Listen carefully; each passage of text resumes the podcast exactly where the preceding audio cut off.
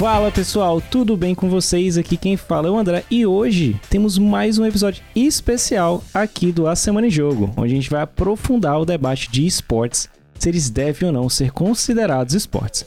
Para isso, a gente vai abordar essas questões referentes não só a esse tema principal, mas também a gente vai repercutir bastante a fala da ministra Ana Moser naquela entrevista que ela deu ao UOL em 10 de janeiro. E a gente vai permear por perguntas como qual a importância dos esportes serem considerados como esportes de fato? Quais os impactos desse reconhecimento para o cenário local? E como essa regulamentação poderia ajudar o jogador. Tudo isso e muito mais você vai ouvir no programa de hoje. E para isso, eu estou aqui com meu queridíssimo, meu co-host, meu amigo, esse lindo, o Felipe Lee. Tudo bem, Felipe? Opa, tudo bom, pessoal? Opa. E também, já que é um programa especial, a gente está aqui com a nossa convidada especial para esse debate, que é a Isabela Castelloni que ela é social media há mais de 7 anos na área de games e cultura pop, a atual coordenadora de marketing do Vivo Kid Stars. Tudo bem, Bela?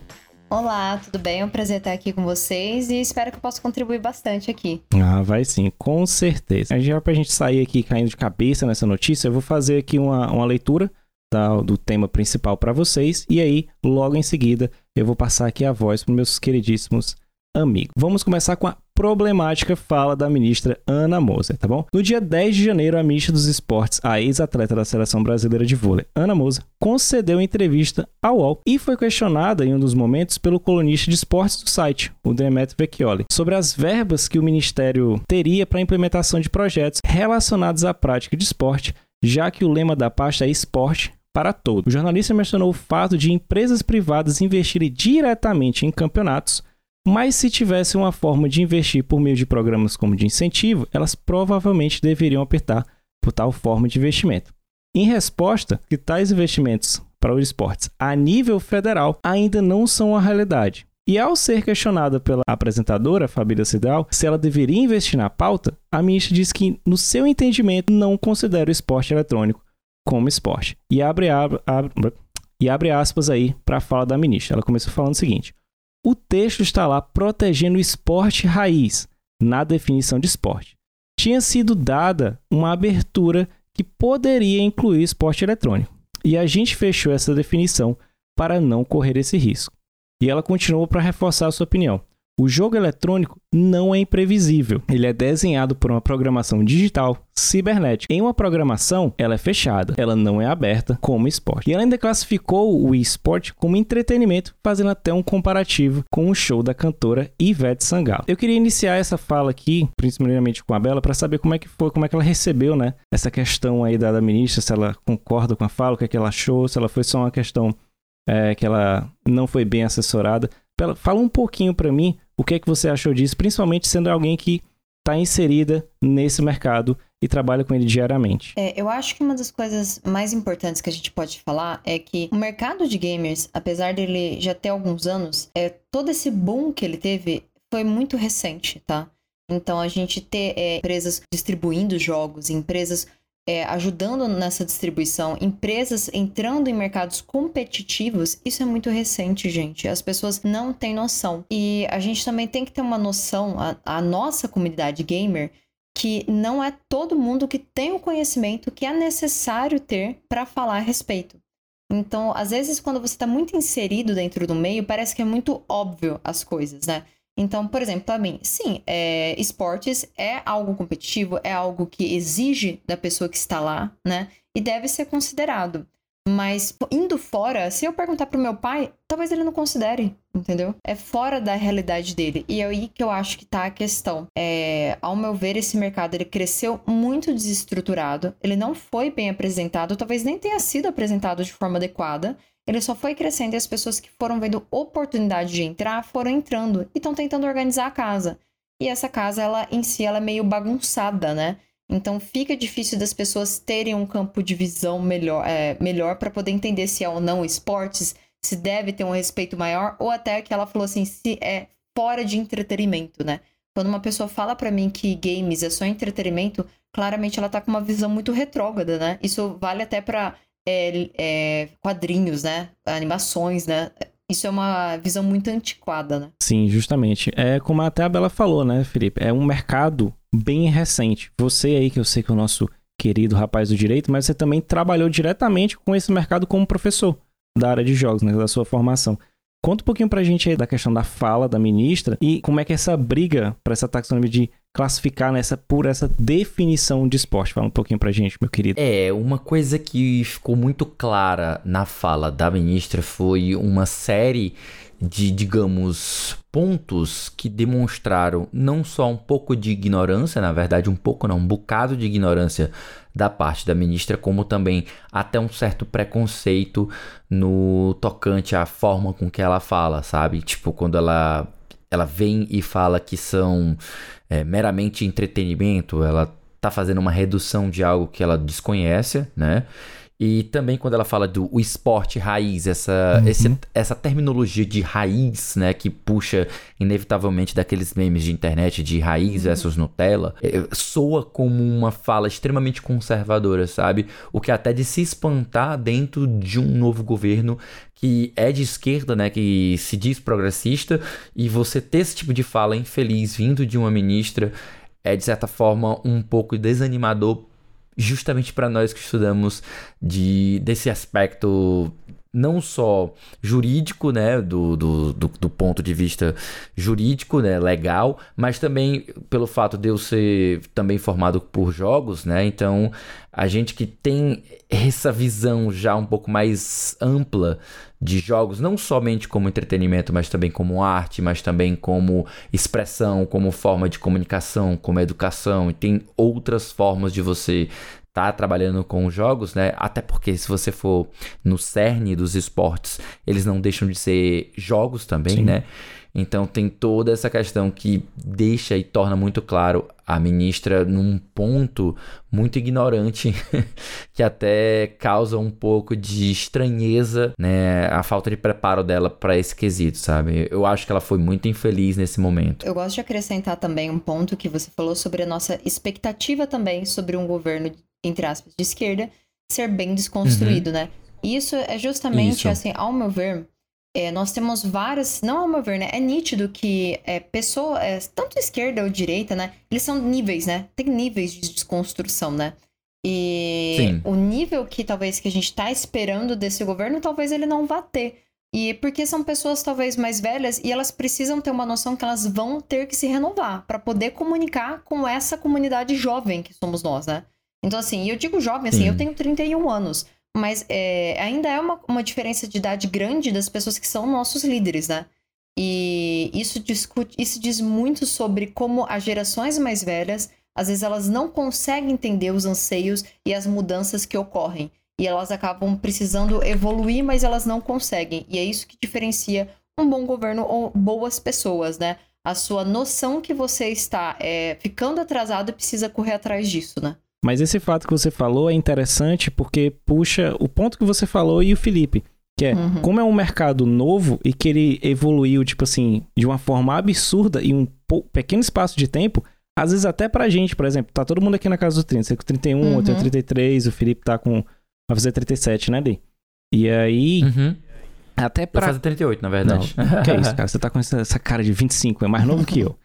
Mas até pra gente, às vezes, quando a gente tá imerso nessa área de jogos, às vezes tem gente que só joga os jogos tidos como tradicionais, né? Single player, multiplayer, Sim. e às vezes não joga nenhum jogo desse gênero, do gênero de esportes, né? Competitivo, uhum. de alto nível. E tem uma galera já daí, ah, ele joga videogame. Então, cara, fala um pouquinho sobre esse mercado aqui de esporte. A pessoa não vai saber falar. A mesma coisa Sim. acontece quando a gente chega até pro nosso público. Tem, por exemplo, eu quando faço live, se eu faço determinado jogo mais antigo, ou então, que eu gosto muito de gênero survival, eu acabo pegando a galera da minha faixa etária, ou às vezes um pouquinho mais velha. Quando eu trago algum jogo competitivo de FPS, já muda completamente o público e a forma como eu tenho que falar com eles. Sim. E isso é, é massa, né, Li? Porque é, a gente tem que estar em constante evolução, como a Bela falou. Não só dessa galera mais velha, mas até mesmo a gente que vai cobrar tem que estar sempre entendendo, porque hoje o cenário está do jeito, mas daqui a cinco anos pode mudar completamente. Não, e, é aquela, como aquela questão que eu tinha mencionado inicialmente, que a fala dela tá recheada de, de pontinhos, pequenos termos que são problemáticos justamente pela natureza dele, uhum. sabe? Eu, eu mencionei a questão do raiz, que soa preconceituoso, soa conservador, né?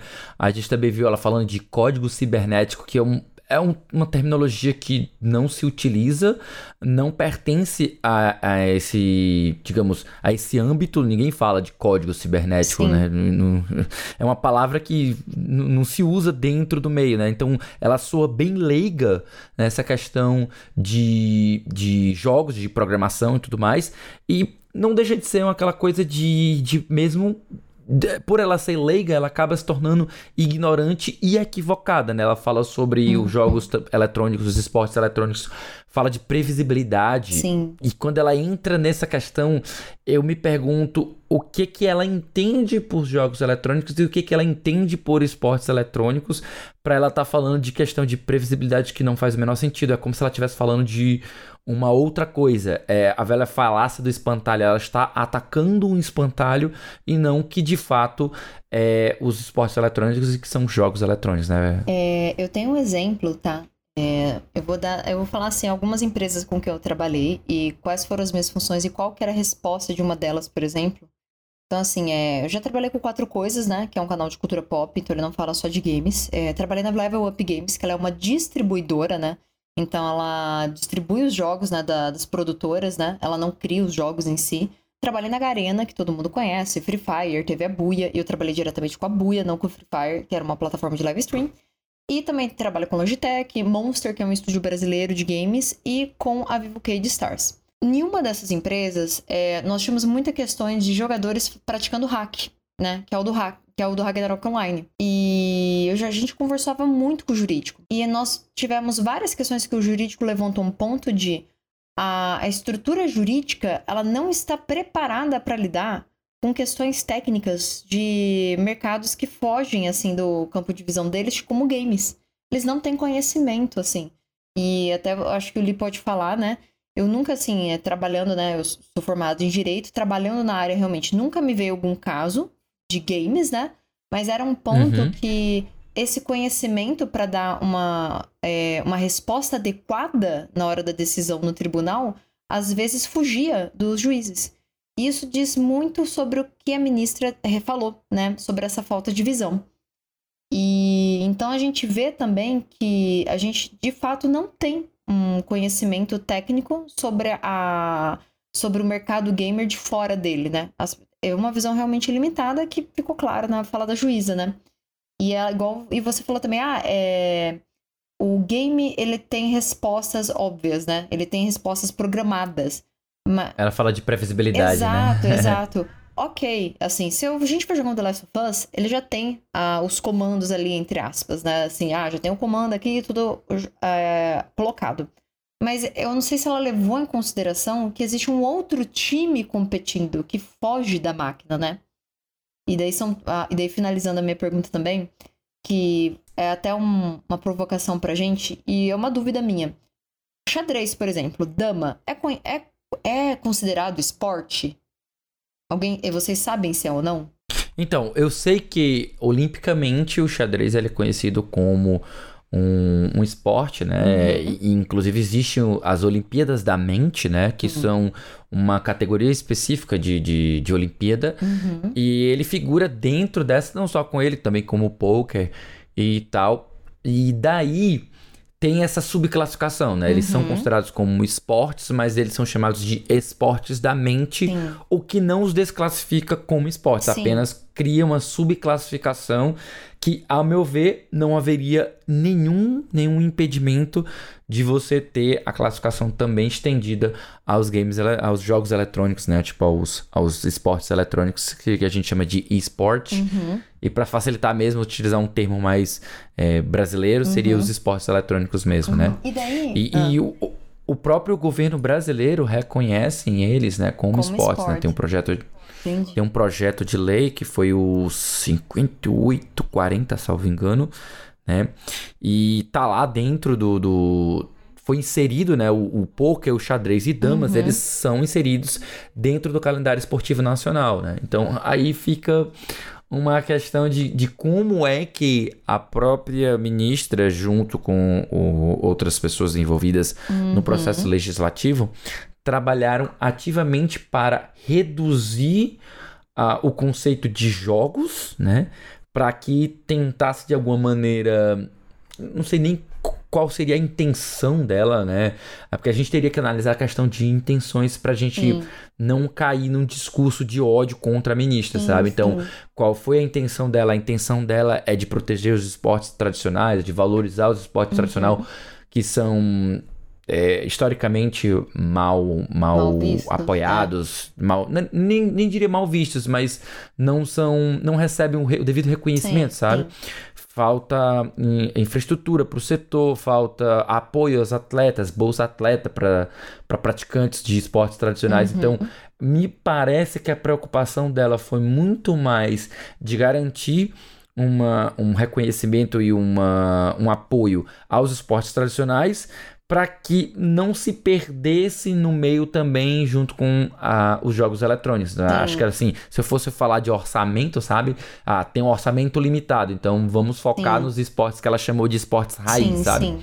É, então, eu fico me... É, eu, eu entendo esse posicionamento, mas é... e daí eu volto pro questionamento se xadrez e dama são considerados esportes da mente, por que que o esportes, sabe, os jogos eletrônicos também não são considerados? E ele, assim, é, eu posso dizer, assim, trabalhando dentro do, do, de uma, da Vivo Cage, né, de uma organização, você vê que os meninos, gente, ele, os jogadores, eles têm regras, eles têm horário para acordar, eles têm horário para competir, competir. Daí tem análise de dados realmente para saber como que bate de frente, como que tá indo bem, se o dano não tá indo bem. Tem estudo mesmo. Eles têm coach uhum. para estar tá orientando eles, sabe? Eles têm um treinador ali em cima deles. E eles trabalham não só é, como que eles vão competir, assim, eles têm que trabalhar a resposta deles, entendeu? Então não é só questão tipo de inteligência, não é só estratégia, é a resposta física deles para aquela Reflexo, exato, né? exato, para aquela situação. Então assim, é, eu entendo que talvez não tenha o esforço físico que uma corrida teria, ok, mas ele exige um, um esforço assim físico até sabe? E mental daquela pessoa. Então eu acho que poderia sim ser considerado esportes, mas talvez outra classificação, sabe? Até porque é, eu acho que é muito diferente o mercado de jogos eletrônicos para o mercado de esportes. Você entrou num ponto que eu acho extremamente salutar, que é a questão da classificação e subclassificação, né? uhum. né? É, quando você fala em reconhecimento como esportes, não significa que terá necessariamente o mesmo tratamento a todos os esportes, né? uhum. né? Então, você tem essas subclassificações que vão gerando normalmente, naturalmente, né, uhum. né, situações diferentes e, e, lógico, tratamento diferente. Você trata diferente os diferentes para que no final das contas você tenha um, uma, uma isonomia, né, uma, uma questão de tratamento é, igualitário, né, digamos assim, é uma situação igualitária advinda de um tratamento desigual. É um Sim. pouco complicado de entender, assim falar, falando desse jeito, mas é um conceito geral de direito, né? Uhum. Você trata os desiguais de forma desiguais para você tentar chegar numa igualdade ideal, sabe? Sim. Aí a pessoa, ah, mas aí tem desigualdade no meio. Tem, porque as situações, cada uma tem necessidades específicas que são mais ou menos necessárias para que se você, para que todo mundo esteja no mesmo, no mesmo nível. É, uhum. É, é uma imagem muito comum, né? Que digamos, três pessoas querem assistir um jogo e eles precisam estar mais altos do que um muro para assistir. Uma delas, sem nenhum caixote, ela consegue uh, ultrapassar o muro e assistir. Outra precisa de dois, três caixotes. Outra precisa só de um. Então, esses caixotes seriam o tratamento diferenciado, né? Seriam os recursos necessários para que os três conseguissem de certa forma, assistir o jogo. Então, é, é, é uma boa forma de você ilustrar essa questão da isonomia, sabe? E essa parte aí que vocês falam é interessante justamente quando ela falou, ah, de não saber, de não. de é esporte não. E quando vocês falam do mental, eu, assim, além de jogar, né, eu, eu amo esportes, eu amo assistir. Então, basquete, futebol americano, futebol aqui do Brasil, eu sempre acompanho. E sempre, é engraçado que sempre quando tem essas mesas redondas, esses programas de debate, eles falam assim: ah, o cara é um excelente atleta, mas mentalmente ele, ele é fraco, entre aspas. Uhum. Então. Preparado. Prepara, é isso. A mesma preparação que às vezes esse atleta tem que ter tanto físico quanto mental, acontece com, com jogadores de esporte. E principalmente Sim. ainda mais forçado na questão mental. Como você falou, ela brincou sobre a, a, o fato de ser previsível. Se eu tô jogando com alguém, se eu tô jogando aqui com o Lee, por exemplo, um jogo de luta, o Guilty Gear, e eu, uhum. ele aplicou um combo em mim que eu não estava preparado, aquilo ali me quebra também mentalmente. A gente Sim. já viu campeonatos aí, e quando você bota outros fatores, torcida, a pressão, se é um campeonato que tá valendo bastante dinheiro, uma classificatória, tudo isso envolve. Por isso que a gente até brinca que o Daigo, que é um dos jogadores mais famosos aí de, de jogos de luta, ele não tinha sentimentos que parece que cai o mundo ao lado dele, mas ele consegue se manter sempre naquela pegada. E às vezes acontece isso também no futebol. Às vezes se você for jogar aqui no, na rua, também tem essa questão, né? Você, o trash talk, ele chama de tirar onda com a uhum. pessoa. Isso é importantíssimo. E quando vocês falam de leis, né? A Bela falou sobre regulamentação, no caso do xadrez, que pelo. Até quando eu mencionei na entrevista lá pro, pro povo, eu falei que foi só em 99 que o COI definiu o xadrez como esporte e o poker só em 2010. Uhum. E em 2011 foi reconhecimento como esporte do automobilismo. Sim. Pra você ter uma ideia. Pois é, também. tipo assim, é, e algo que até aqui no Brasil a gente tem raízes e tradição, né? Nós, porque o próprio Ayrton Senna nos anos 80 e 90. Então, pra gente parece ser algo banal, mas que por lei é, já é o. demorou bastante para chegar. E falando nisso, né, os principais pontos que eu acho que ela defendeu mais, e a gente dá pra entrar no, no algo mais amplo, é o fato da Lei Geral do Esporte. Quando ela menciona na entrevista ela tá falando sobre esse trabalho, tipo assim, tem uma brecha para incluir os, esportes eletrônicos, mas foram retirados, que essa lei ela tá na Câmara desde 2017, né? E a ideia isso, ela foi, ela foi iniciativa, salvo engano, do Senado. Isso, foi da para... senadora, da, foi da Leila também, que era parceira dela do vôlei. Pronto. Ela que levou, Isso. aí teve a votação que teve até aquela polêmica, não foi ali? Porque ela, o fato dela tava no texto, mas ela desconsiderou porque ela mencionou a questão de violência, né? Também é um outro pensamento meio retrógrado, porque ela comparou que ah, o esporte eletrônico só é questão de tiro e tiro não é esporte, é violência, né? Pô, isso vai de encontro com o próprio tiro ao alvo, né? que é um, uma modalidade esportiva olímpica, inclusive, né? Mas assim, eu participo de clube de tiro, né? E, gente, é difícil pra caramba. É, é outra coisa assim, tem que ser. É, é considerado um esporte, as pessoas fazem como esporte, entendeu? E também, além de questão física, despende muita questão técnica mental. É difícil pra caramba. Quando a gente trabalha com umas, alguns paralelos, né? Eu até, até queria, antes da gente prosseguir, deixar claro um ponto aqui, que é rebater um dos pontos que, é, que são ditos durante a fala dela, que é quando ela fala de previsibilidade, sabe? Tipo, é, isso, isso é meio que óbvio do ponto de vista de quem já está inserido e sabe, mas eu acho que isso pode ser. pode ter convencido alguém de fora que não, não sabia dessa matéria. Mas o que acontece é, existe o código do jogo, ele de fato ele é um, um código fechado que ele vai tentar é, prever as situações que vão acontecer ali. Sendo que o que ela quis dizer é que isso vai afetar imprevisibilidade do esporte real, diferente do esporte virtual. Isso, na verdade, é um grande engano da parte dela, porque de certa forma, toda a nossa vida, toda a vida que a gente conhece, ela está sobre um código. A diferença é que esse código não é um código eletrônico, é o código da vida, né? É, é o que temos nós, por exemplo, a lei da física. Então, é, é previsível. Se você chutar uma bola para cima, ela vai cair, porque a, a gravidade puxa ela de volta. Se você se chocar contra uma pessoa, a força da tua velocidade contra a velocidade dela vão se somar para criar o impacto entre vocês dois. Então, o, o, o dano que se causa num também vai no outro. Então, tudo isso são questões de leis físicas que estão aí, entre aspas, codificadas no mundo, né? E que tornam as coisas, de certa forma, previsíveis. O que, que vai ser imprevisível? É a complexidade de possibilidades que existe na vida real torna imprevisível o resultado de uma partida de um esporte sendo que isto é exatamente igual nos jogos, uhum. especialmente quando a gente está falando de jogos competitivos em que um time de humanos joga contra um time de humanos. E eu acho que isso que, de certa forma, ela tirou da cabeça dela para falar sobre previsibilidade que não faz o menor sentido. Quando a gente fala de uma competição em que tem dois lados, tem duas mentes pensantes, duas habilidades manuais de pessoas, então a execução da habilidade de um lado ela vai sofrer uma, uma infinidade de situações, como do outro lado também uma infinidade de situações, com o próprio dentro do jogo, dependendo da situação dele, ele também tem elementos de imprevisibilidade.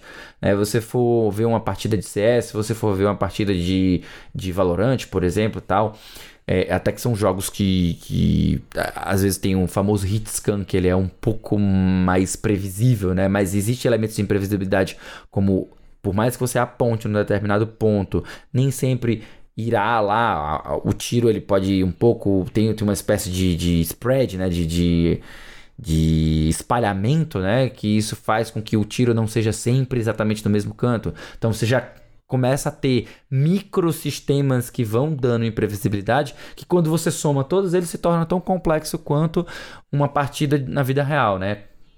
De, respeitando as limitações. Sabe que eu acho, é o que a gente, a gente tá voltando de novo, assim, ela teve uma visão muito limitada, né?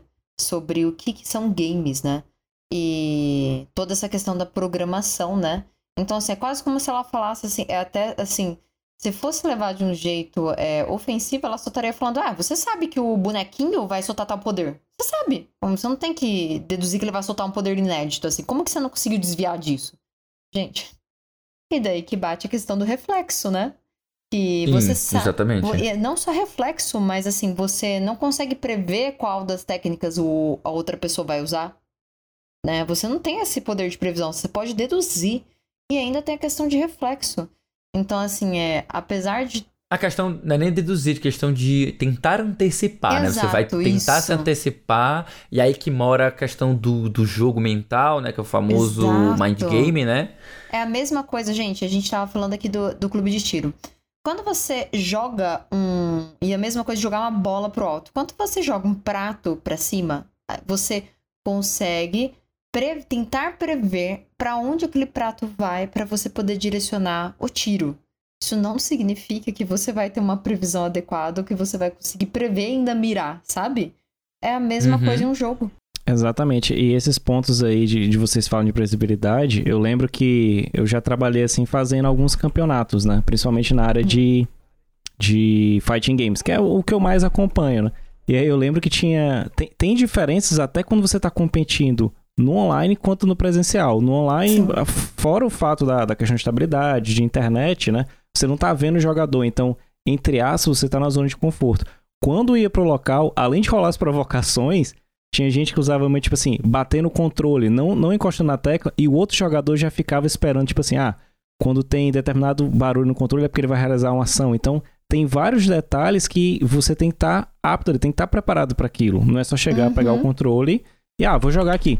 Ah, vou entrar no campeonato e vou aqui. Não. É- exige realmente uma, um, um- um treinamento para isso. Você falou do clube de tiro. A minha primeira formação, né? Eu, quando fui morar em Belém, eu fui militar também. Então, tinha, tinha a cada seis meses a gente tinha uma instrução de tiro. E era realmente, não é só pegar. Eu falava assim, pô, joguei CS minha vida toda, vou acertar todos os balões aqui. Eu acertei Uhum. um. Acho que eu acertei um em três anos. pra você ver com a complexidade. É muito difícil, então varia bastante. É, além disso, né? Deixa eu pegar e, e ressaltar sobre a questão de previsibilidade e tudo, né? Mas isso me lembrou de um jogo que eu joguei há um tempo que é Hades. Vocês chegaram a jogar Hades? Amo, Sim. perfeito, então, maravilhoso. qual que é o nome daquele personagem? Tem um personagem que toda vez que você morre, ele é muito debochado. E ele te dá dicas debochadas. Vocês Ah, lembram? não, eu não peguei o nome, o nome de todo mundo, não. É, ele é um personagem de cabelo branco, tá? E ele, ele é. Você cai lá no poço, daí você volta e você anda, conversa com ele e depois conversa com seu pai. E daí, esse personagem, né? Quem estiver ouvindo o podcast, lembra o nome dele, por favor? Eu gosto muito dele porque, assim, ele só dá respostas muito óbvias pra você. Que é tipo assim: Nossa, mas olha, você tá lutando. Eu vi que você morreu esse- contra esse inimigo. Mas não era só se você se movimentar pra esquerda, visto que ele sempre vai pra direita? É uma coisa. Ele sempre dá respostas muito óbvias. E às vezes é, é, é- é muito sobre essa questão, tipo, de resposta também humana sua contra o jogo. Entendeu? Apesar do jogo ter aquela, aquela programação, às vezes você não consegue é, ganhar da programação, mesmo você sabendo, porque é muito difícil. Sabe? A execução, né? Exato, exato. E pra você, assim, eu vou jogar o, o roguelike do da Monster Studios, e que é o God Machine, gente, está de graça lá, já vou fazer propaganda, baixem lá no Steam. E ele é muito difícil, gente. Ele é muito difícil, porque assim, são muitos inimigos para você poder matar. E daí você não pode ficar parado. Mas aí se você fica. Porque se você fica parado, você vai perdendo vida e você tem que ficar andando e se movimentando e atacando os inimigos. E tem inimigo que desvia de você. Então tudo isso depende muito de você aprender a analisar aquele campo e mesmo assim, mesmo você analisando e entendendo todas aquelas funções, ainda fica difícil. Porque não é fácil fazer essa competição. Isso que só são é, máquinas. E daí, quando você envolve mais pessoas, gente, não é fácil assim. É, despende muito, assim. É um cansaço até físico mesmo. Quando uhum. você tá no 5 contra 5, o time tem que andar até como unidade, né, Li? Isso, com certeza. Agora sim, olha só, um ponto que também, assim, pelo amor ao debate, é certo? Digamos que a gente queira discutir essa questão de, de reconhecimento dos esportes, dos esportes eletrônicos como esportes, né? É, uma coisa que é muito levantada também, que até virou piada, o pessoal disse assim: é, o médico chega, pergunta para você e você, se você está fazendo esporte, você diz: estou sim, estou jogando LOLzinho. E a galera usou isso como piada, né? Apesar de que nenhum médico pergunta se você está fazendo esportes, praticando esportes, vai perguntar se você está praticando atividades físicas, né? Mas vem, vem também de uma preocupação do, de muitos, muitos é, profissionais de educação física que é sobre uh, o preparo, sobre a questão de, da promoção de saúde que o esporte, entre aspas, verdadeiro faz e que o esporte eletrônico não faz, uhum. né? E muita gente usa o exemplo dos, jogadores profissionais, de como eles se preparem e tal. E aí eu vi com um contraponto, sabe? Tipo, fazendo de advogado do diabo aqui. É, de certa forma, a gente não pode utilizar a exceção como regra, né? Então, é uma preocupação real que o, os atletas, tudo bem, eles têm essa, esse preparo físico e tudo mais, mas as pessoas que jogam nas suas casas de forma recreativa e não, tão, não tem esse compromisso com nem sequer com a vitória, às vezes joga só, como o pessoal chama de for fun, né? só pela uhum. diversão e tal. É, o pessoal que joga em casa de forma de maneira casual não tem um pingo de necessidade de estar fazendo exercício físico para estar tá promovendo saúde. Pode simplesmente ser é, é, fora de forma, pode estar sedentário, pode não se alimentar bem, justamente e competir normalmente dentro daquele, daquele jogo, sabe? E uma das preocupações maiores do esporte, porque vamos ser sinceros, quando a gente fala de esporte existe uma série de preocupações que não é exatamente uma competição ou se move muito dinheiro, sabe? Tem a preocupação com a promoção da saúde, tem a preocupação com a socialização e com a atividade recreativa, né? O, o André sabe melhor do que qualquer outra uhum. pessoa, porque ele trabalha com crianças, ele sabe o quão necessário é você ter atividades que gerem socialização, né? Então, do, por esse ponto, os jogos eletrônicos, os esportes eletrônicos, eles estão muito bem servidos, né? Mas a gente tem inevitavelmente essa preocupação com a questão da saúde, né? Então é algo que permeia todas as discussões relacionadas a isso. É, como vocês enxergam isso e, e vocês têm algum, alguma forma de contornar isso ou admitir que isso se, tar, se se trata de uma exceção ou, ou algo assim, até comparativos com outros esportes. Como é que vocês pensam sobre isso? Cara, é, eu vou te fazer a mesma pergunta sobre xadrez, é, damas e tiro ao alvo. Como que as pessoas analisam isso? Se eles são subcategorias de esportes, é. Pô, você tá lá sentado no xadrez. Entendeu? Uhum. Você tá uhum. sentado, pode estar com a coluna torta, você tá igual um macaco lá jogando. Sem fazer exercício nenhum. A mesma coisa pro clube de tiro, apesar de você é, se exercitar. É, tecnicamente é um exercício braçal, né? E até do corpo inteiro, porque você tem que segurar uma arma, dependendo da arma, o peso dela é muito grande. Mas é só para você ter força, não é para você ter saúde. Uhum. Como que isso é avaliado, entendeu? Pois é, nesse ponto que, que vocês falaram, por exemplo, hoje eu tô trabalhando numa escola que é, que é onde eu estudei quando eu era adolescente, né? E eu achei uma parada interessantíssima que na hora do intervalo, eles têm a preocupação da socialização no geral. Então, ele, na minha época só tinha, tipo, mesas e bancos.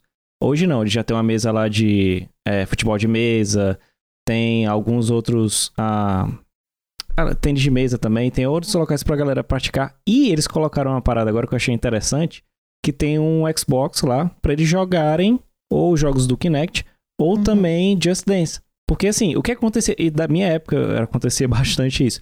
Tem criança que ela não, às vezes, não tem aquela habilidade e para jogar um determinado esporte convencional. Mas ela tem até para jogar no videogame, se fosse, por exemplo. Ela não consegue jogar futebol ali na quadra, ou futsal, no caso. Mas se você colocar dar um controle, ela vai conseguir jogar e socializar. E eu achei massa isso, porque outras crianças começavam a se envolver. E eu até brinco nessa, nesse ponto que ele trouxe aí. Ah, o cara tá lá jogando e como é que ele vai se exercitar? Acontece isso também nos esportes. Não é eu chegar e pegar aquele atleta e botar ele para jogar no seu basquete. Ele, ele não tá praticando somente o, o jogo ali naquela hora, tá? Aquilo ali é o ápice do treinamento dele. Ele tem que estar tá treinando ou na academia, fazendo determinados exercícios para se preparar para aquilo. Eu posso dar até um exemplo meu assim, brincando que eu tava fazendo live até o início, finalzinho do ano passado, início de janeiro, com meus equipamentos antigos. Então, tipo, eu não tinha um mouse específico para jogar, eu não tinha um teclado mecânico, a primeira vez que eu tive agora. Obrigado, Logitech. E aí eu tava, eu não tava conseguindo jogar mais de uma hora, porque eu tava ficando com tendinite. E às vezes jogar um jogo de, tipo, por exemplo, eu tava fazendo a maratona do Resident Evil, e aí tava me prejudicando por questão de mirar, ele era ainda nos jogos mais antigos que tinha aquela versão meio tanque da movimentação. Uhum. E quando eu precisava de um equipamento melhor, ele me ajudou. Isso acontece nos outros esportes. É como você falou aí do, do xadrez, dos demais.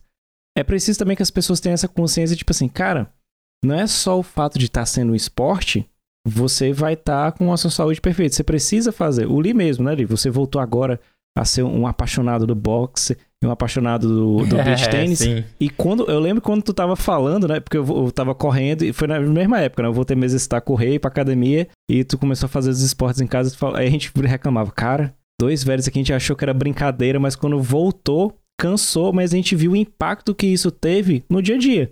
Por exemplo, eu preciso estar tá constantemente me mexendo, porque, como eu lido com crianças, não é só para correr atrás dela, é porque eu tenho que fazer atividades diferentes, não é só ficar lá no uhum. quadro. É sentar no chão, fazer uma brincadeira diferente, até correr mesmo com eles. Então, eu preciso estar tá com o meu preparo, mesmo que eu seja professor. Eu só uso uhum. um quadro e minha voz, eu preciso estar tá com o meu corpo sempre movimentando, né? Às vezes as pessoas tiram, tem essa inversão de valores de achar que esporte é estar praticando atividade física.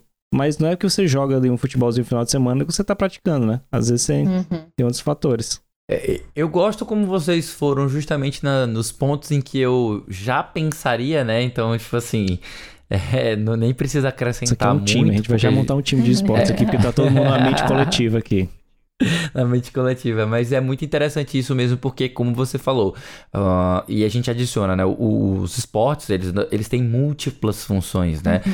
Eles não são feitos especificamente só para o desenvolvimento do, da atividade física. Inclusive, no, na atual definição, né? Que a gente tem o entendimento de, de esporte, ele pode ou não, né? É, ele tem um I ou ou, né, promoção da saúde, mas ele tem com certeza a questão da saúde mental, a questão da socialização, que tudo isso está incluso quando você tem um, uma prática saudável de esporte, seja o, o, tradicional, seja o eletrônico, né? Então, tudo isso faz parte, né?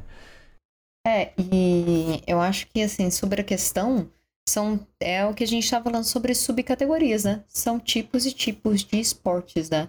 Nesse caso, assim, é dando uma visibilidade para vocês como que funciona, tá? Dentro de uma organização. A gente tem muito, justamente porque os, os meninos passam muito tempo sentados, né? Nós temos fisioterapeutas acompanhando, nós temos psicólogos, né? Então sempre tem uma equipe estando lá e auxiliando eles. Isso não. E daí, assim, isso não é falando que ah, é por isso que se torna esportes, mas não.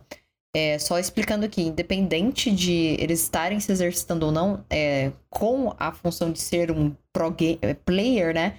Tem é, toda uma equipe auxiliando eles, incentivando que eles tenham uma atividade, né? Um momentos saudáveis e de altos cuidados, porque é importantíssimo. Mas isso deles não terem, entre aspas, um exercício, uma atividade física, ao meu ver, não anula, porque também se encaixa justamente nas outras subcategorias de esportes, né? Sim, e eu acho que você fez também um, uma puxada aqui sensacional quando você começou a sua adição, que quando você falou a questão da subclassificação, né? E eu acho que esse é o ponto de inflexão mais importante dentro dessa discussão, porque quando a gente fala de reconhecimento dos jogos eletrônicos, dos esportes eletrônicos como os esportes, então vem Outro ponto que foi levantado e que foi muito, muito falado nessas duas semanas, desde o momento da, da comunicação da, da ministra, que foi a, a, o recebimento, digamos, o envolvimento de empresas, né? Porque os esportes tradicionais como a gente conhece, não pertencem a empresas, não pertence a, a FIFA não é dona do futebol, né? Ela é a, é a responsável pelo gerenciamento e pela legislação do esporte de, de forma profissional né? E a parte de entretenimento da coisa, né? De federação, confederação, de, de, falando assim. Mas ela não é dona do futebol. Você não precisa pagar ou você não precisa estar numa plataforma da FIFA para poder jogar uhum. futebol. Você simplesmente pega uma bola de futebol e joga na, numa quadra que você puder. Mesma coisa qualquer outro esporte que você pensar, né? Mas diferente disso, os jogos, os esportes eletrônicos, todos eles estão associados necessariamente a uma empresa. A gente pode falar da, da Riot, no caso de Valorant uhum. e, e League of Legends, a gente pode falar do FIFA e da Electronic Arts hoje não, não necessariamente mais, né? Porque houve essa cisão entre as duas empresas, mas sempre que a gente falou de FIFA, a gente falou de Electronic Arts, que sempre foi a detentora do, do, do, jogo, né? E a gente também tem o Pro Evolution Soccer, que é da Konami. Então, aonde você for, o CS, que pertence à Valve, todos os esportes eletrônicos, eles estão necessariamente associados com uma empresa Sim. privada. E aí, isso seria, tecnicamente, do, do, ponto de vista de alguns, um, um argumento contra o reconhecimento dos jogos eletrônicos, porque eles pertencem a empresas, então não só elas podem simplesmente sumir com o esporte em algum momento, se elas decidirem remover ele do, do mercado, como também quando a gente fala de envolvimento de, de aporte financeiro ou de verbas públicas em competições, em torneios e outras coisas, a gente estaria de certa forma beneficiando empresas privadas, o que não é algo que o pessoal queira fazer, né? É, eu, eu, eu puxo novamente disso, então, a fala da, da, da Bela, de questão de subclassificações. Subclassificações diferentes geram tratamentos diferentes. Então, você ter o esporte eletrônico ele reconhecido como esporte, lembrando que o reconhecimento como esporte, legalmente falando, ele tem uma série de, de incentivos e de envolvimento de dinheiro público não para as empresas, mas sim para os praticantes, para os atletas. A gente tem que lembrar que, no fim das contas, a gente está querendo proteger os atletas e permitir sim. que eles possam fazer viagens, que eles possam ter vistos é, de certa forma é, facilitados para poder uhum. competir, fazer viagens para competir internacionalmente falando. A gente está querendo fa falar sobre descontos em em é, companhias aéreas ou descontos em estadias em hotéis por eles serem reconhecidos pelo governo como atletas, você está entendendo? Então, é isso que a gente fala de reconhecimento legal, né, jurídico como esporte, não necessariamente de dar dinheiro para uma empresa, né? E isso também pode ser ressalvado por meio das próprias subclassificações, né? É, eu Falando sobre isso, gente, isso volta novamente ao boom que teve o mercado de games, né? A gente volta é, ao, novamente esse ponto, que é a questão da fala da ministra, a falta de conhecimento, né? Como esse mercado foi expandindo, né? E como que às vezes ele não dá segurança para as pessoas que estão trabalhando no meio, né? Quando a gente fala de oficializar, né, e deixar tudo formalizado, é justamente por essa questão de segurança, né, gente? É, as coisas não podem ficar no boca a boca, as coisas não podem ficar é, informais, né? Isso corre um risco para todas as pessoas que estão trabalhando nesse meio, né? Então, legalmente falando, formalizar este meio é a melhor coisa que existe para as pessoas que estão envolvidas. Justamente, Perfeito. e acho que entra naquele ponto que você até falou da. Quando você trabalhou em várias empresas, a questão do direito relacionado a isso, né? Uhum. São é, e aí entra no que ele falou, né? Situações específicas, excepcionais, elas precisam de medidas assim. E quando a gente fala, principalmente de, de esportes eletrônicos de, de uma empresa, sempre vai ter esse medo de campeonatos, mas é bom lembrar também é, dessa regulamentação ou de aceitação, ela ajuda. A gente não está falando que é só o, o jogo em si. Muita gente vai lá relacionada, ah, vai dar dinheiro para a empresa. Mas se você abre através de políticas públicas, né, de Uhum. editais, de investimento, aí você está trabalhando direto com aquela pessoa que vai realizar a mão de obra, que é o, o próprio jogador. Então é, ah, essa empresa precisa doar tanto aqui, então grande X- parcela desse dinheiro vai ser para hospedagem dos atletas, vai ser para criação do passaporte do atleta, que acontece muito. Às vezes o cara passou na seletiva daqui, mas ele não consegue ir para fora porque ele não tem passaporte. Então o que acontece às vezes Sim. até com o jogador de futebol, ele, ele compete, por exemplo, na Libertadores, que é aqui na América Latina, ele tem um passaporte específico de atleta para ele poder viajar. Então ele, vai, ele sai, de, tipo, quarta-feira ele tá aqui no Brasil, na outra terça ele tá na Argentina, na outra semana ele tá na Bolívia, porque concede isso. Então a questão do visto para ele é facilitado. O atleta às vezes ele precisa disso. A gente vê o que acontece em alguns casos é que, por exemplo, a Evo. A Evo é o maior evento de jogos de luta do mundo e ela é aberto. Que sentido? Se eu, você e o Uli a gente quiser chegar lá para se inscrever, a gente pode. Mas para chegar lá eu preciso de dinheiro para passagem, eu preciso de um visto, eu preciso de hospedagem. Então, essa facilitação todinha, esse trâmite é feito através de incentivos. Hoje em dia a Uhum. gente tem que são pessoas, né, empresas privadas colocando direito, o dinheiro diretamente nos atletas por meio de patrocínios, ou então esses atletas, como a gente brincou de terem outras profissões, eles jogam ali no time, mas ao mesmo tempo eles também são influencers, ele tem o seu canal na Twitch, o seu canal no YouTube, para tentar gerar uma renda para ajudar nessa, nessas competições, para ele ter como trabalhar com mais calma. Então tem, tem todas essas, essas nuances aí que a gente tem que, que observar, né? Não é chegar e colocar, ah, vamos reconhecer, mas beleza, a gente vai reconhecer, mas quais são as leis, como é que a gente vai parar o atleta, Uhum. a empresa, Uhum. caso, como ele falou, caso a Riot fale, hoje, ah, não quero mais que o, o LoL acabou. Como é que eu vou pegar essa galera? Será que tem outra forma de- deles continuarem jogando nesse mercado? Porque eles foram treinados, condicionados para esse tipo de jogo.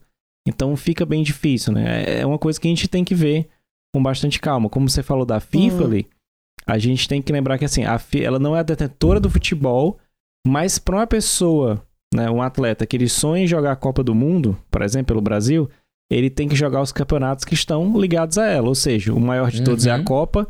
Abaixo da Copa eu tenho a Eurocopa, eu tenho a, a, a Copa América, tenho as, é isso, aí eu tenho as classificatórias, tipo assim, eu tenho uma rede, eu tenho uma pirâmide para eu chegar naquele no combinância.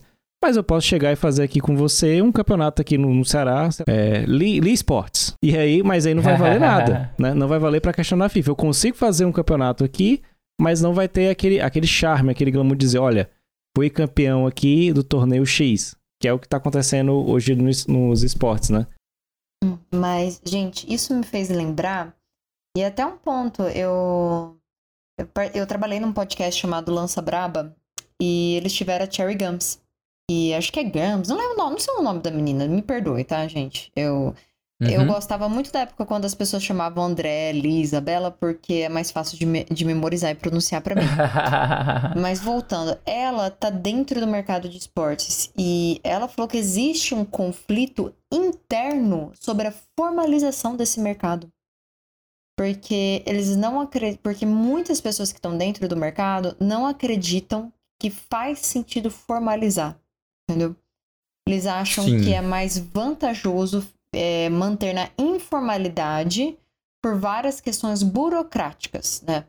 E daí, assim, eu consigo entender esse ponto de vista, mas você não formalizar esse mercado, gente, dá uma insegurança, que é o que a gente tá falando aqui. Sim, sim. É uma insegurança, não tem assim. É até interessante porque você puxa essa questão da, da, da burocracia e a gente, assim, a gente tende a criticar muito e odiar a burocracia porque a gente Uhum. já nasceu num momento em que a burocracia já foi, digamos, distorcida do seu propósito original. Porque o que acontece é, Antigamente, muito antigamente, quando a gente falava de legislação, de, diga- digamos assim, de participações ou de cargos públicos ou de tudo que você imaginar, o que imperava era ah, a moda, com perdão da palavra, a moda caralha, né? Tipo, qualquer coisa é feita de qualquer maneira e a pessoa que está criando, que está gerindo, né, o gestor,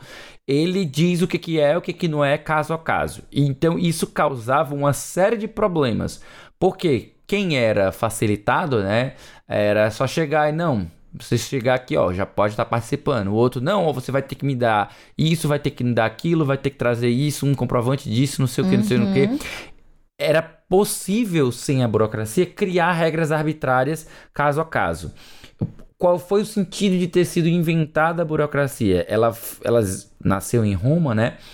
Veio justamente para que você pudesse criar protocolos unificados para todas as pessoas realizarem as, as coisas da mesma maneira. Exato. Então, quando você fala de, ah, eu quero competir, qual é o mínimo que você vai ter que fazer? Você vai ter que, você vai ter, que ter um cadastro, esse cadastro vai pedir o seu nome completo, vai precisar dos seus dados oficiais, RG, CPF, então, tipo assim, isso é um mínimo. Isso é, é questão de burocracia. Então, uhum. às vezes a burocracia ela faz sentido ela tem um motivo de existir porque ela precisa de elementos mínimos que permitam que você realize algo. Mas, como tudo na vida, ela já foi bem distorcida e já passou a não só exigir coisas que não são necessárias, talvez até um excesso de, de, de zelo às vezes, como também nós vemos aí também ela causar, ser usada de maneira pejorativa, né, de exigir a burocracia para as pessoas que você tem desafeto e suavizar, flexibilizar quando você tem uma predileção pela pessoa, sabe? Essas Sim. coisas que, que a gente já vê acontecer, sabe? E quando a gente fala de regulamentação, inevitavelmente tem gente que torce o nariz porque tá mal acostumado a, a, ver situações de distorção, né? Então, é, às vezes é compreensível essa rejeição que as pessoas têm. Sim, sim. Eu, eu entendo, gente. Assim, eu sou uma pessoa muito criativa. Mas, ao meu ver, né? Criatividade, ela não flui sem organização. Por quê? Uhum. Ela fica dispersa. Você precisa organizar, gente. Você precisa ter procedimentos, você precisa ter protocolos. Isso é só falando do, da minha forma de criação e organização de trabalho. Isso, para trabalho amplo e empresas, é obrigatório. Não só digo por segurança, você entendeu? Senão vir, uhum. vira essa bagunça que tá hoje. Né? Sim. E a gente é, volta de novo, desculpa te cortar, mas é o que a gente volta de novo de o mercado cresceu muito rápido. É muito, foi muito rápido. As pessoas viram oportunidade de se encaixar onde dava para se encaixar, de criar coisa onde dava para criar. E agora a gente precisa formalizar para organizar como é que vai ser cada coisa e também por segurança dos profissionais que estão envolvidos nisso. Sim, a questão da segurança é inafastável, né? Uhum. Até porque quando a gente pensa, são relações de trabalho, são relações em que você tem, é, às vezes, até uma, um assédio moral muito grande. Você tem as pessoas que gerenciam os times e elas fazem exigências e tudo mais. Então, elas precisam respeitar questão de pagamento, precisam respeitar uh, jornadas de trabalho, então elas precisam respeitar certas regras também de conduta dentro do, do ambiente de trabalho. E, e é um pouco complexo quando você não tem uma regulamentação, porque fica, como você falou, fica solto. Você não tem uma forma de controlar e você não tem segurança. Sim. Você não sabe o que, que você pode exigir, porque você não sabe, porque nunca foi regulamentado o que, que você tem direito, né? Aí às vezes a pessoa pode dizer, ah, mas dá para utilizar as regras gerais do direito. Dá, de certa forma dá, isso é real, de verdade que seja dita dá. Existem algumas normas que são, são chamadas generalistas ou gerais, que elas regulamentam todas as relações é, digamos, todas as relações civis das pessoas. Entretanto, elas passam por uma etapa que é um pouco complicada, que é a, o, digamos, seria o equivalente a um processo de conhecimento. Digamos que você vai precisar levar à justiça uma situação que você está se passando e, tipo, primeiro de tudo, você vai ter que provar que existe a relação e que a relação ela é cabível de ter direitos, tá entendendo? Então já, já é tudo. É, é, passo extra, sabe? Então que, que desmorona um pouco a questão da, da segurança. E eu falo isso porque tem situações que a gente vê hoje no Brasil que ainda são desregulamentadas que são frutos de problemas. Vou dar um exemplo aqui para vocês. Um mercado que é extremamente polêmico, né? É, é, que é o mercado de, de coach, né? O mercado de coach, uhum. ele hoje ele é, ainda é muito, muito polêmico, porque ele, como é uma novidade, entre aspas, dentro do meio, né? Ele entra muitas vezes em competências que seriam de psicólogos, de administradores, e isso às vezes gera um pouco de problema por conta da questão da responsabilidade civil, sabe? Entrando aqui na minha área, que eu até eu, eu, eu tenho especialização lato senso, né? Aquela famosa especialização mesmo, não é mestrado nem doutorado. Mas é, eu, eu fiz uma especialização em, em responsabilidade civil.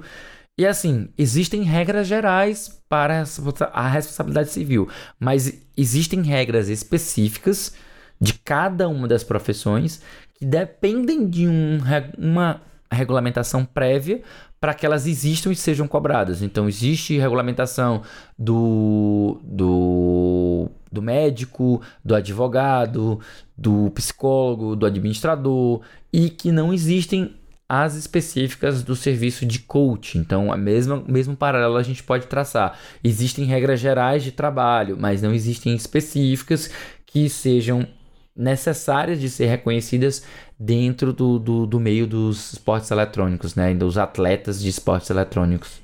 É, e vamos concordar, gente. É, já é muito complexo as questões trabalhistas com você tendo tudo isso formalizado. É muito difícil você ainda sentir segurança, né? Porque existem várias questões pessoais, né? Que envolvem toda a questão do mercado. Quanto mais sem nada formalizado né? É um. Eu entendo, gente, é, é muito bom a gente ter sentir um passarinho livre, assim. Mas um passarinho com a asa quebrada não voa, não. É isso, é gente. Verdade. Tem que, tem que isso é arrumar é tudo. Então, assim, é uma segurança, né? Quando a gente fala de formalizar isso, é segurança. Então, assim, é. A ministra, claramente, é, existe uma desinformação da parte dela e do nosso governo. Isso prejudica toda essa formalização.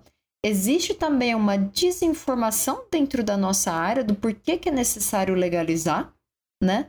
E também existe a questão do boom e da bagunça que foi tudo se estruturado o mercado de gamers, né? Então, assim, tá todo mundo tentando acertar tudo isso, né? Mas eu acho que o principal é levar em consideração que sim, é um esporte, é uma subcategoria de esporte. Isso precisa ser legalizado por segurança de até das empresas, das empresas, dos, do, dos jogadores, das outras pessoas que trabalham lá. Porque, por exemplo, é, não existe só é, o coach, não existe só o pro player, existe também aquele fisioterapeuta, aquele psicólogo, o social media, como eu que estou lá. Então, toda essa estrutura, ela precisa ser é, formalizada por questão de segurança de todas as pessoas que estão envolvidas, né? É um mercado que, ao meu ver, ainda tem muito, muito, muito para crescer e desenvolver e dar mais segurança, sabe? De você não estar tá pisando em um local que você não está vendo, né? A parte que vocês estão falando, porque tem gente que às vezes pega alguns exemplos, né? É, ah, se a gente implementar aqui, dá para fazer como lá fora, porque tem faculdade nos Estados Unidos que oferece bolsa em universidade para o cara ser atleta de Fortnite, FIFA. Sim, no caso existe, mas aí a gente também tem que parar para ver como é que funcionam as leis lá dentro, né? Uhum. E aí quando você para para olhar, tipo assim, eu vou oferecer uma bolsa, por exemplo, para Bela, porque ela é atleta de Valorant, ela passou aqui nos requisitos, mas em contrapartida ela tem que atender os quesitos. Ter uma nota sempre X no semestre, não reprovar nenhuma cadeira, tá, não faltar uma porcentagem de aulas, então tem outras contrapartidas. Ah, não é só chegar e jogar que vou ter direito a uma bolsa. Né? São os mesmos padrões, puxando na parte que o Lee estava falando do direito, aplicando as regras, são as mesmas regras que eles aplicam para o esporte universitário. Se o cara joga basquete universitário, se o cara joga o futebol americano universitário, então ele tem que passar por determinados pré-requisitos para ter a, aquele benefício dele, para não ser cortado. Então, a gente vê esse boom de mercado. Você foi interessante você falar do, dos profissionais que vão além dos jogadores e os coaches, né? Que é a parte social media que às vezes o pessoal esquece como é que é gerir essa comunidade, como é que é levar essa comunidade toda vez ali para acompanhar uma live, determinar um campeonato, os psicólogos que têm que agir ali diretamente. Eu lembro que quando eu fui para a Assembleia aqui em 2019, eu fui para falar sobre a educação. E aí tinha gente que tava achando que aquela regulamentação do esporte era para regulamentar o jogo do bicho. Para vocês terem noção de como é que tava o, o nível da galera em, sobre o assunto. Só vira assim, ah, regulamentar é jogo. A galera ligou com outra coisa completamente nada a ver. E quem acabou indo, a gente levou profissional de educação física, levou um psicólogo, levou principalmente um psicólogo para é, desmistificar aquela parte de jogos e violência. porque já aconteceu isso aqui no Brasil, né? É um fato da, da lei não ter, ter removido lá em 2016 para 2017 os jogos de tiro é justamente por causa disso. Se eu não me engano, acho que foi em Belo Horizonte, né, ali em 2007, uma coisa assim, o deputado ele baniu o CS, depois acho que foi o GTA, foram jogos assim. E tem muito esse preconceito ainda hoje em dia. Então, é, é quebrar isso em determinadas camadas. Nem todo jogo competitivo vai ser um jogo competitivo de tiro. Né? Vai ter de outro tipo, tem um MOBA, que é o caso do League of Legends, tem os jogos de luta. Então é um determinado de fatores que é para você quebrar um pouco essa, esse pensamento que está engessado da galera. Óbvio, né? Que não é só dizer assim, porque a gente trabalha na área, ah, tem que ser por causa disso. Não, a gente tem que trazer com calma cada um desses pontos e melhorar os, o, é como o Lee falou também na parte de burocracia. Pode começar cheio de regras, mas aí com o tempo a gente, olha, isso aqui não é necessário. Isso aqui que a gente botou como uma, uma medida de proteger os atletas ou, ou até ver, é, sei lá, fomentar essa área não funcionou. Então a gente pode flexibilizar isso aqui. É todo uma questão até uhum. com o tempo. É uma área nova, mas também não dá para deixar, tipo assim, como você falou, né? Quesito da liberdade a todo momento, porque uma hora, se a pessoa quiser, ah, beleza, você tá livre, então tá livre pra procurar outra coisa, porque você não tem amparo, né? Uhum. Gente, é. Eu, eu, é muito inseguro, né? É, toda essa discussão que a gente tá fazendo volta e volta e volta nesse despreparo que aconteceu, né? E, ao meu ver, a fala da ministra, ela, novamente a gente volta, né? Ela é bem assim, falta de conhecimento. Eu entendo, assim, que vocês levantaram o ponto, talvez, que por ela ser uma pessoa que já estava dentro da área de esportes, ela tá tentando proteger os esportes, né? E ok, faz sentido isso. Mas eu acho que a gente precisa dar um passo a mais para estar tá desenvolvendo todas essas ideias, né? Isso precisa ter um amadurecimento, né, do mercado e legalmente falando. Com certeza.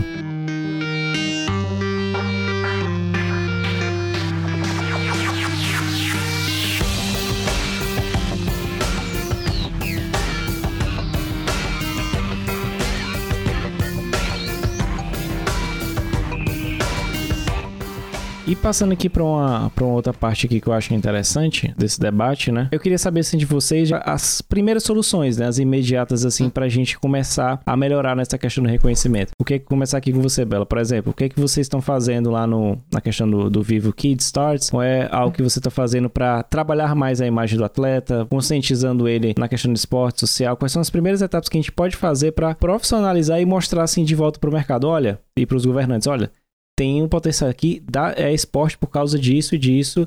Tá, uma das coisas que nós fizemos, assim, primeiro foi que é, a empresa se posicionou, tá? Uhum. Não a Cade Stars em si, mas os CEOs da empresa se posicionaram, eles falaram a respeito e nós tivemos espaço para alguns dos nossos jogadores se posicionarem. Isso é muito importante. Eu sei que eu sei que alguns tiveram receio de falar e eu entendo, né? Porque uhum. é uma briga bem delicada de se comprar, mas eu levantei, assim, como profissional, eu falei para ele, gente, é, tudo depende da forma que vocês falam. Por exemplo, tudo que eu falei aqui, eu não ofendi a ministra. Eu não fui agressiva com ela, eu não xinguei ninguém. Eu só levantei alguns pontos. Olha, é, eu discordo por causa disso, disso disso. E falei para eles: é preciso que a gente, que nós, como profissionais da área, nos posicionemos para ter uma segurança e para mostrar que nós discordamos e por que que isso, essa visão que ela teve, está errada, está equivocada. Não tem problema a gente falar a respeito, é necessário que nós falamos. Então a primeira coisa que a gente faz é sempre assim: é, tem, nós temos uma equipe encarregada disso, né? De buscar é, os meios para poder fazer essa comunicação. E nós sempre tentamos nos comunicar, nos posicionar. Dentro da Kate Stars, é, nós também tentamos formalizar tudo. Né? Nós temos as formas de formalização, as formas de horários, né? Nós temos todas as regras. Então, assim, internamente, nós tentamos estipular regras. Seja para os funcionários internos, né? Como equipe de criação, equipe de social media, equipe de influenciadores, tá? Então, assim, é. Quando eu entrei na Cade, né, a Cade Stars, assim, a, ela, ela veio de uma fusão. Existia a Stars e existia a Vivo Cade. E, elas, e essas duas organizações se uniram. Com essa união, é claro que teve que se reestruturar toda a empresa, né? E eu sou a, apaixonada por formalizações, né, e protocolos. Eu fui lá e fui formalizando toda a minha equipe, fui direcionando eles, é, encarregando de ter uma estrutura para essa equipe e contribuir para as outras áreas, tá? Isso para mim já deixa o trabalho mais profissional, seguro e adequado, que faz isso reverberar em outras áreas, né? Em outros meios que nós estamos. E a mesma coisa vale para os jogadores. nós tentamos sempre estar tá formalizando, assim, tudo nosso, ele é feito de forma contratual, né? Isso é muito importante. E a gente sempre tenta contra, é, deixar o contrato de forma igualitária, né? Então a gente sempre leva essas questões em consideração e, claro, novamente se posicionando no mercado, né? Justamente. Li, você, meu querido. Olha, o primeiro ponto é que eu espero que, antes de qualquer coisa, a ministra ela esteja disposta a ouvir, sabe? É, não sei se se é algo que ela já tem em mente fechada sobre isso e ela, ela é fechada a discussão, mas eu acredito que não. Acho que como parte desse novo governo que preza pela democracia e pelo diálogo, né? Então acredito que há espaço para haver essa discussão, né? Então o ideal seria que nós tivéssemos é, uma, uma representação das, das entidades dos atletas de esporte eletrônicos na forma de, sei lá, montar uma comissão para ir até Brasília conversar com ela, sabe? Ou, ou em São Paulo, seja lá como for. Mas enfim, é, há de haver, de alguma maneira, aos interessados, e eu falo isso do ponto de vista que eu, como estudante de, de jogos eletrônicos, professor de jogos eletrônicos, eu entendo como necessária a, aos atletas, né? Os atletas que querem esse reconhecimento devem buscar conversar com a, a, a ministra. Tendo essa abertura, é essencial que se demonstre que a, a ministra está equivocada, né? Tipo, não só ela está equivocada em relação às falas dela, em relação à questão da previsibilidade, que ela está equivocada, em relação a, a fechamento de código cibernético que não tem nada a ver com nada, é, e que seja explicado a ela uhum. Que o atleta ele é diferente do praticante de, de do esporte eletrônico uh, só, somente por diversão. E que ele não é tão diferente daquela pessoa que joga, por exemplo, xadrez uh, só pela diversão, ou que joga futebolzinho só ficar três toques e chutar no gol. Algo, aquela coisa que, tipo assim, você não está tendo todo aquele, a, aquela, aquele preparo que a gente está acostumado a, a, ter ah, é, é para ter saúde, não sei o que, não sei o que, não sei o que. Claro, e isso também ela, ela precisa entender que subclassificações devem existir e dessa forma não tem por que você excluir as pessoas que estão envolvidas, porque a gente tem que ser, a gente tem que ser de certa forma pragmático, né? O reconhecimento ele vem também para que a pasta, né, do Ministério dos Esportes esteja uh, envolvida, né, com a, as regulamentações e legislações posteriores, né, né? Não só também em relação ao orçamento, né? Tipo, dedicação de orçamento a projetos e tudo mais. E deixar claro, quem vai ser o beneficiário desses projetos serão os praticantes, os jogadores que estão envolvidos dentro de um preparo que, para todos os efeitos, é tal e qual um esporte tradicional. Eles vão estar tendo é, um cuidado com o físico, porque eles precisam estar com o corpo em dia para ter reflexos, para ter. Uh, ah, para aguentar as maratonas de, de, de campeonato. É, tem, como você falou, Bela, tem toda uma equipe multidisciplinar que acompanha eles, fisioterapeuta, psicólogo e tudo mais. Isso é a situação dos profissionais, jogadores de esportes, precisa estar lá também. E é claro, eles precisam se conscientizar da necessidade que é a, a regulamentação. Porque se o governo não está predisposto a fazer isso e existem pessoas dentro do próprio meio que não estão interessadas nessa regulamentação porque estão, de certa forma, convencidas que não há necessidade e que é melhor ficar na informalidade, então a gente tem aí, junta a falta de fome com a, fa com a falta da vontade de comer. É a questão de oferta e demanda, né? Uhum. Nem eles querem ir atrás dela para convencer e nem ela já está é, é, convencida de que a coisa funciona dessa maneira. Então, é necessário que haja dos dois lados esse interesse, tanto ela de ouvir e, e de é, ser convencida de argumentos bem colocados, como também da própria é, da própria galera dos esportes eletrônicos de correr atrás, de ir atrás do governo para conversar. Se o pessoal não for atrás, eu não acho que vai acontecer nenhum tipo uhum. de mudança e a gente não vai ter nenhum, nenhum tipo de, de resultado pragmático. E lembrar, claro, que a gente eh, sempre tem um olhar para a legislação comparada, né? Então, eh, citaram os Estados Unidos, acho que foi o, André que citou os Estados Unidos que tem a legislação relacionada às, às bolsas, né, dos, dos atletas em faculdades, né? Então a gente não só deve olhar para os Estados Unidos, mas também para outros países que já fizeram uma devida regulamentação dos esportes. A gente tem a Coreia do Sul, uhum. a gente vai ter a própria China, Sim. a gente vai ter o Japão, salvo engano, também tem uma regulamentação específica sobre isso. Na Europa vão ter países que já estão com legislações já ou encaminhadas ou já publicadas sobre a matéria, né? E aproveitar que tem esse debate de, em nível é, internacional para que o Brasil não esteja de fora com uma legislação é, retrógrada, tipo, uhum. exatamente porque esse é o momento.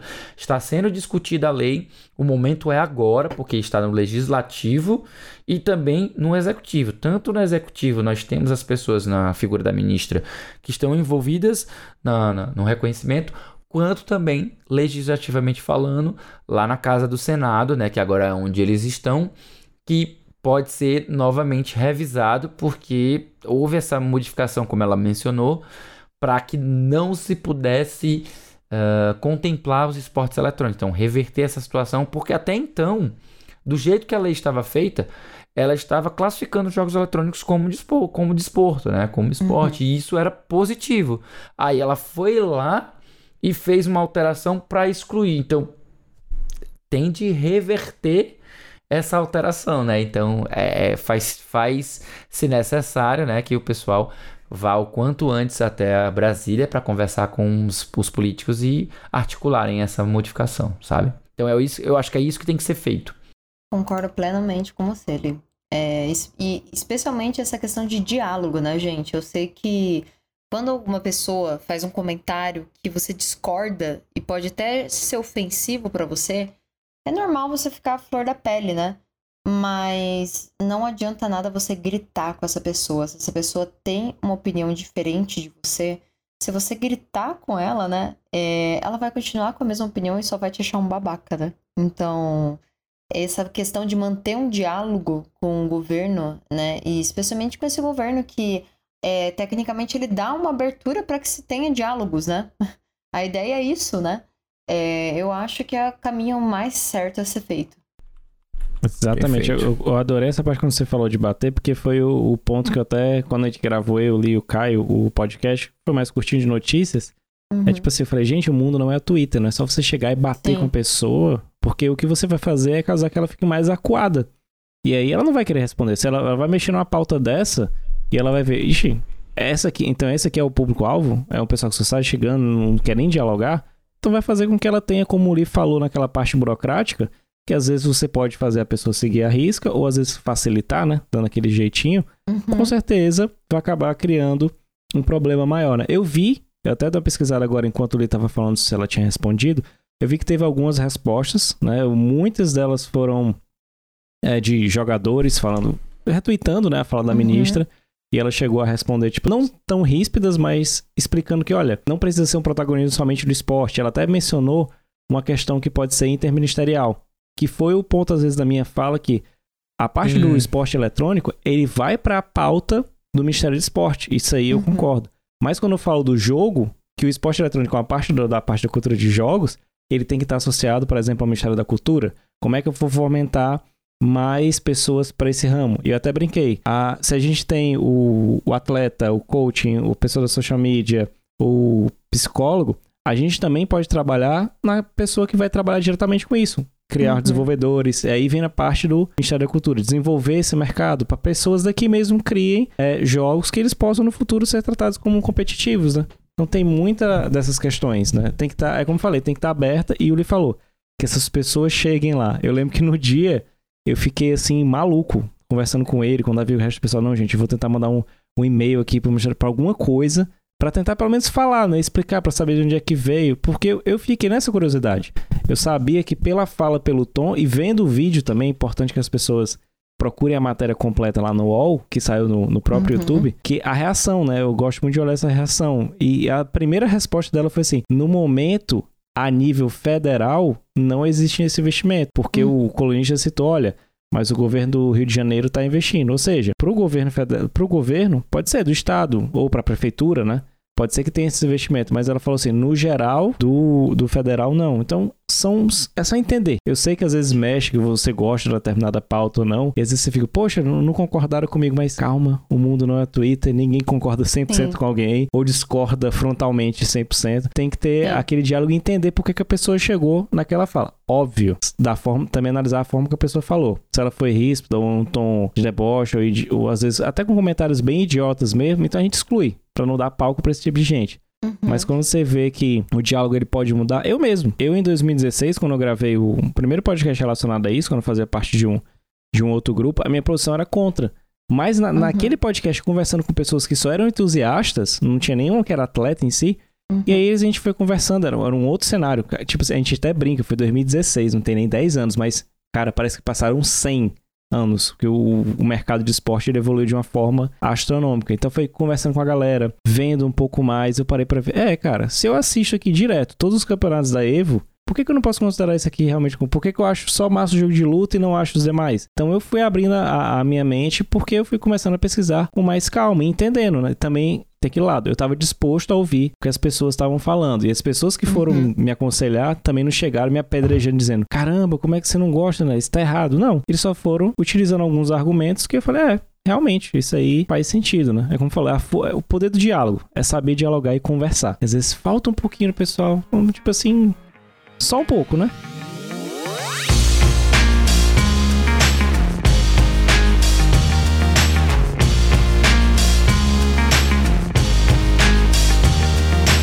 Então, gente, eu acho que a gente comentou bastante sobre eh, essa pauta de esportes. É um episódio bem interessante. Foram, embora a gente concorde aqui em grande parte, mas foram vários pontos de vista sendo levantados sobre no que vai quesitar a formação do atleta, a legalização, a fala da ministra, como é que a gente pode melhorar esse cenário aqui no Brasil em si. Eu acho que foi bem interessante, tá? Se você acha que faltou alguma coisa, não esqueça, tá? De comentar nas redes sociais, falar um pouquinho com a gente. Mas antes da gente encerrar, antes para a última parte, eu queria aqui deixar né, as considerações finais de cada um, começando aqui com o Felipe, depois com a Bela, para a gente depois encerrar aqui esse programa que ficou, olha, maravilhoso, cara. Não tem, não tem outra definição sobre esse programa. Ficou quase que crocante, né, Lê?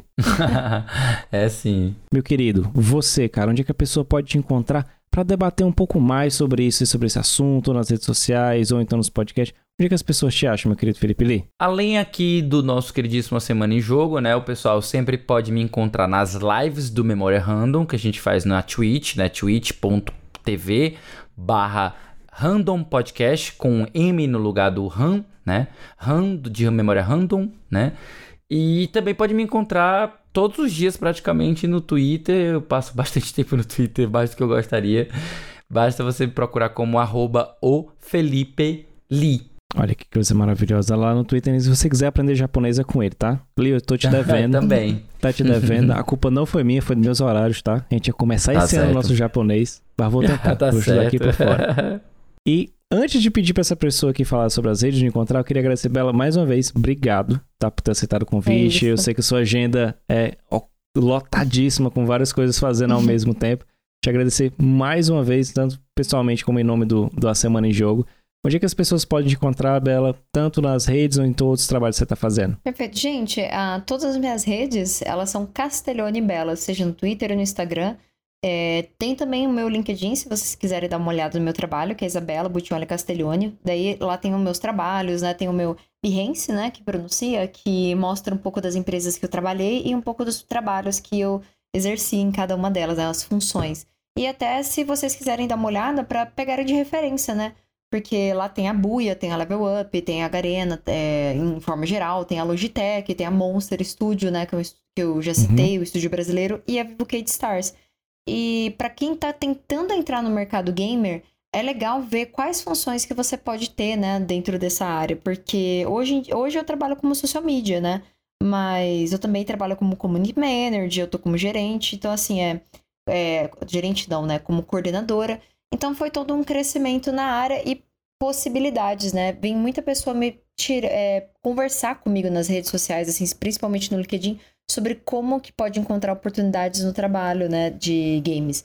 E eu sempre tô dando dicas pro pessoal, porque a minha dica é não se limite só a uma coisa. Você não precisa ser só pro player, sabe? Você pode ser de tudo ali dentro. Você pode contribuir e participar do mercado de game de outras formas.